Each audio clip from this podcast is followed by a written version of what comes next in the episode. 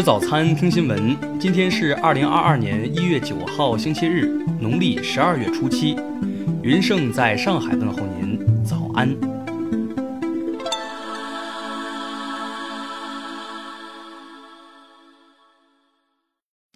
首先来关注头条消息。一月八号凌晨，广西崇左市扶绥县城道路上出现了数十只鸵鸟，相关视频在当地热传。严女士开的烧烤店当时受到冲击，几十只鸵鸟碰翻了烧烤摊，打碎了一些碗碟。严女士及时躲进店里，避免被攻击。谈及此事，仍有些后怕。当地许多人目击了这群鸵鸟，视频在朋友圈被大量转发。当地人很快便找到了线索，鸵鸟是从当地一养殖场跑出。养殖场主人钟先生还曾发朋友圈寻找。钟先生表示，总共逃出一百多只鸵鸟，目前已经找回六十多只。钟先生称，一只小鸵鸟便价值两千多元，他仍在积极寻找，减少损失。听新闻早餐知天下大事，下面来关注国内新闻。国家卫健委昨天通报，新增本土确诊病例九十五例，其中陕西四十六例，均在西安市；河南四十三例。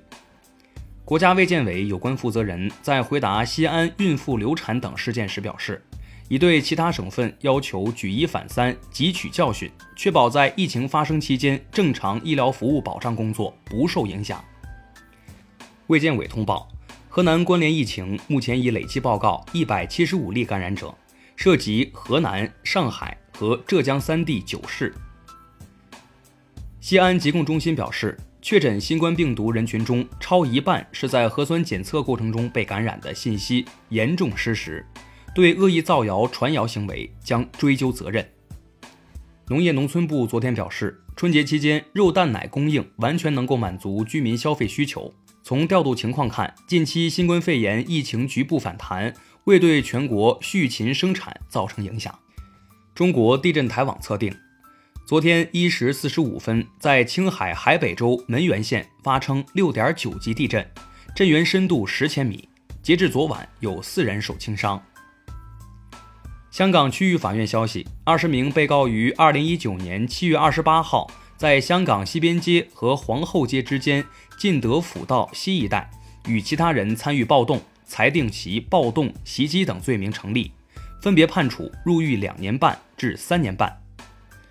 杭州萧山国际机场当天凌晨发生一起货机起火事件，一架俄罗斯航星航空所属的货机在推出准备起飞过程中突发舱内火情，目前火情已被排除，三名机组人员受轻度外伤，均无生命危险。下面来关注国际新闻，当地时间七号，哈萨克斯坦总统托卡耶夫发表讲话称，允许军队无需警告直接开火打击恐怖分子。他表示，政府会听取抗议者以和平形式表达诉求，但不打算与恐怖分子谈判。昨天，哈萨克斯坦国家安全委员会通报称，哈萨克斯坦前总理、前国家安全委员会主席马西莫夫因涉嫌叛国罪被捕。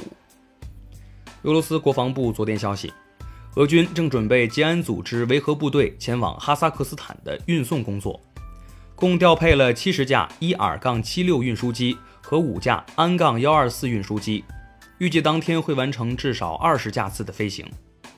哈萨克斯坦多地发生骚乱后，俄罗斯已使用军机撤离部分在哈公民。美国国务院则声明已批准部分领馆人员自愿离开。白宫称，美国总统拜登将于三月一号发表就任总统后的首次国情咨文讲话。国情咨文讲话通常于一月或二月举行。今年将是有史以来最晚的一次。据法新社报道，尼日利亚西北部居民称，本周有枪手进行多次袭击，杀害了至少一百四十人。不过，报道称上述消息并未被官方确认。英国近期一档电视节目披露了一起发生于2020年英军护卫舰与俄罗斯潜艇意外碰撞事件，引发关注。这是自冷战结束以来首次出现此类碰撞事件。韩国执政党总统候选人李在明因被列为疑似密接人员，所有行程被延后。他已接受新冠病毒检测，正在等待结果。韩国大选将于三月举行，李在明被视为热门候选人。下面来关注社会民生新闻。成都警方通报，一饭店内有人争吵斗殴，并将火锅油泼向对方。目前已抓获七人，正立案调查，伤者没有大碍。西安牛某冒充徒步穿越秦岭的西安暴走哥，在网上发布视频骗取流量，日前被处行政拘留五日。七号，深圳报告两例新冠肺炎确诊病例，多处开展核酸检测。一位身穿嫁衣进行核酸检测的女子引起关注。新郎接受采访时表示，他们为配合防疫取消了酒店的酒席，工作人员特意安排他们优先检测，让他们感觉十分幸运。合肥市发布计划，将开展留肥红包派送行动，倡导和保障外来务工人员原地过春节，发放标准为每人一千元。湖南衡阳市一家医养中心昨天凌晨发生火灾。五人因救治无效不幸遇难，九名伤者正在全力救治。最后来关注文化体育新闻：中超升降级附加赛昨天举行首回合比赛，中超最后两名与中甲第三、第四交手中，大连人一比一战平成都蓉城，青岛队零比一不敌浙江队。北京国安俱乐部宣布同主帅比利奇解约。自二零二一年一月六号官宣执教国安起，比利奇执教球队满一年，原本合同持续到二零二二年底。近日，中国邮政虎年生肖邮票开始对外发行，但不少游客吐槽称邮票上的老虎略显忧愁。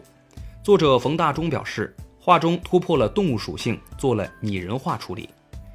知名美国演员、首个黑人奥斯卡影帝西德尼·波蒂埃去世。享年九十四岁。巴波蒂埃来自一个巴哈马家庭，曾出演《猜猜谁来吃晚餐》《野百合》等名作。多年来，西德尼·波蒂埃一直致力于种族平等、人权运动，曾担任巴哈马驻日本大使、联合国科教文组织大使等工作。